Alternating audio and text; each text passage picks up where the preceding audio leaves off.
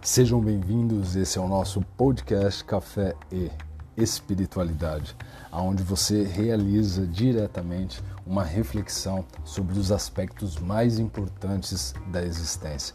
Estamos aqui mais uma vez, já estou com o meu cafezinho aqui, lutando contra um barulho ensandecedor para poder fazer essa gravação, mas é natural, porque ao vivo é assim mesmo.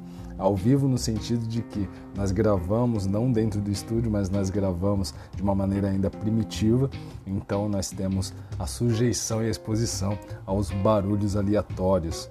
Mas acredito que vai chegar a oportunidade onde nós vamos estar um pouco mais resguardados, um pouco mais velados com relação a essa questão da gravação. E hoje nós vamos falar de hábito e condicionamento comportamental.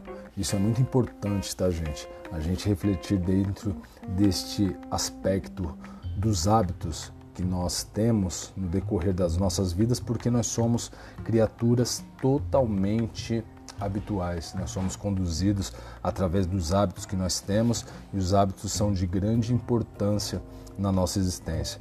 E aí nós precisamos compreender que a nossa mente, o aspecto mental, está diretamente ligado com as nossas questões habituais e como nós somos capazes de ter hábitos de maneira subconsciente e consciente e como esses hábitos prejudicam ou favorecem as nossas vidas.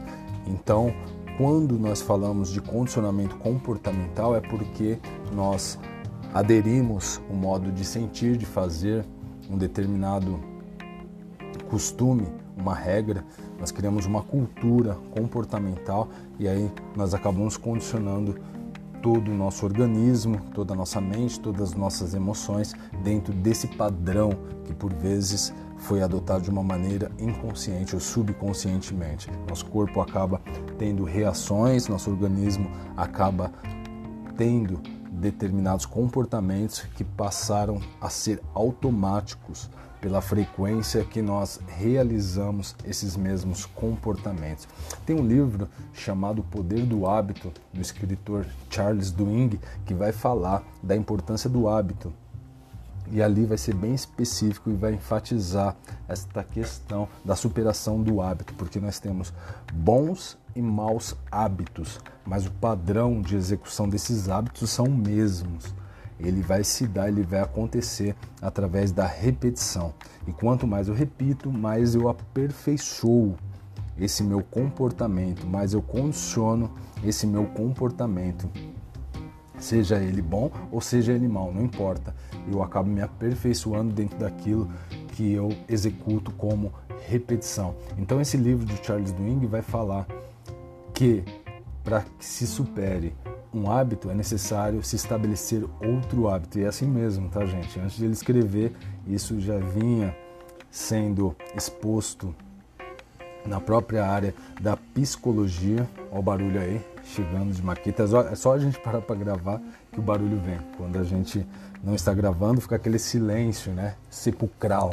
Mas quando a gente para para gravar, o barulho vem, mas faz parte. Espero que estejam todos entendendo aí desse lado, porque o objetivo é se focar e concentrar naquilo que está sendo exposto. Então, a área da psicologia já vinha dizendo, ou já vinha estabelecendo esse condicionamento de que para se superar um hábito é necessário se criar outro hábito.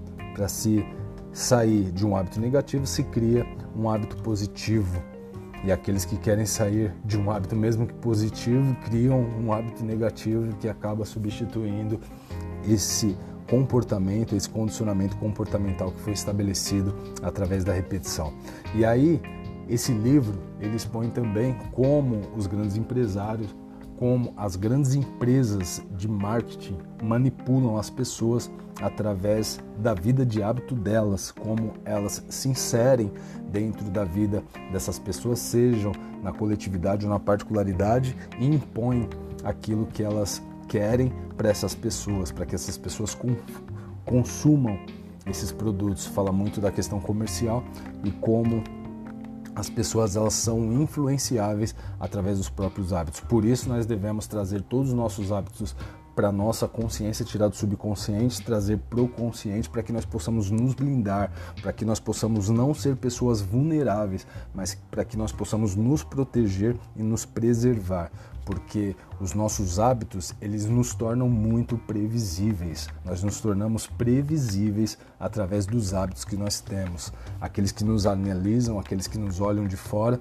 seja de uma maneira consciente ou subconscientemente, acabam pegando todos os nossos hábitos e ali nós nos tornamos pessoas altamente vulneráveis. Nós não devemos ser pessoas vulneráveis, porque a vida é um turbilhão a vida é uma grande experiência que requer da gente o amadurecimento e nós não, não podemos, aliás, nos tornar presa fácil. Não que o outro seja o nosso competidor, não que o outro seja o nosso inimigo, eu não estou querendo dizer isso. Estou querendo dizer presa fácil para que assim nós nos tornemos vítimas dos nossos próprios comportamentos, nesse sentido, tá, gente? Porque esse condicionamento comportamental acaba trazendo uma padronização e toda padronização ela tem uma frequência.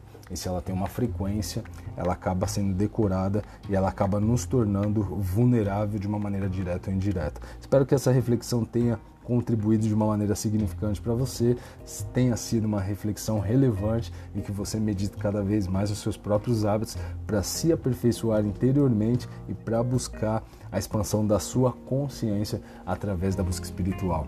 Está aí aquilo que nós trazemos como oferta de aprofundamento para você realizar na sua particularidade e que nós possamos estar juntos outras vezes.